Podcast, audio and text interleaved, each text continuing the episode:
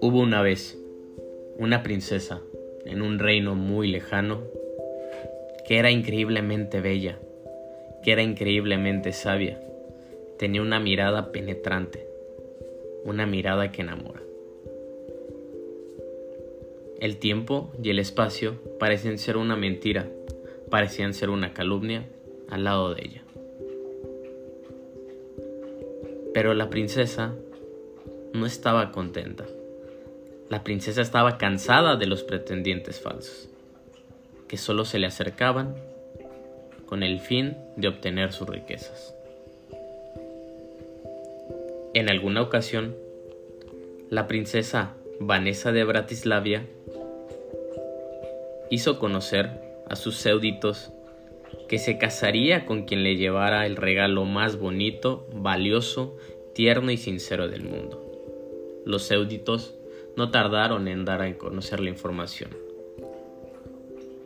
No pasó mucho tiempo para que en su gran palacio se llenara de esculturas, diamantes, animales exóticos, poetas exclamando sus mejores frases, cartas interminables. Pero entre aquellos magníficos regalos, la princesa descubrió un regalo insólito. La princesa Vanessa descubrió una piedra una simple y sucia piedra. Intrigada, hizo llamar a quien se la había regalado. A pesar de su curiosidad, mostró estar muy ofendida cuando apareció el joven y éste le explicó diciéndole lo siguiente. Princesa Vanessa, esa piedra representa lo más valioso que te puedo regalar. Y esa piedra es mi corazón y también es sincero. Porque, aunque usted la vea dura, solo cuando se llena de amor se ablandará y será más tierno que ningún otro corazón, amada princesa. El joven se escabulló y se marchó tranquilamente dándole la espalda a la princesa. La princesa, al cabo de los días, Llevaba la piedra a todos lados, como un fiel acompañante.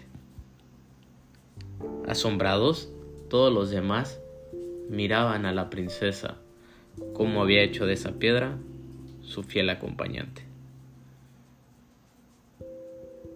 Una noche, fría y oscura de invierno, la princesa se sintió triste, desalmada, desanimada y enojada tomó con tanta fuerza la piedra que la aventó y cayó en el fuego. Dio sorpresa.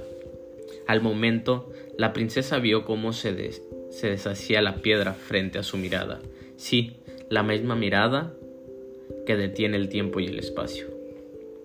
Y de aquella piedra, que era tosca y dura, surgía una bella figura de oro.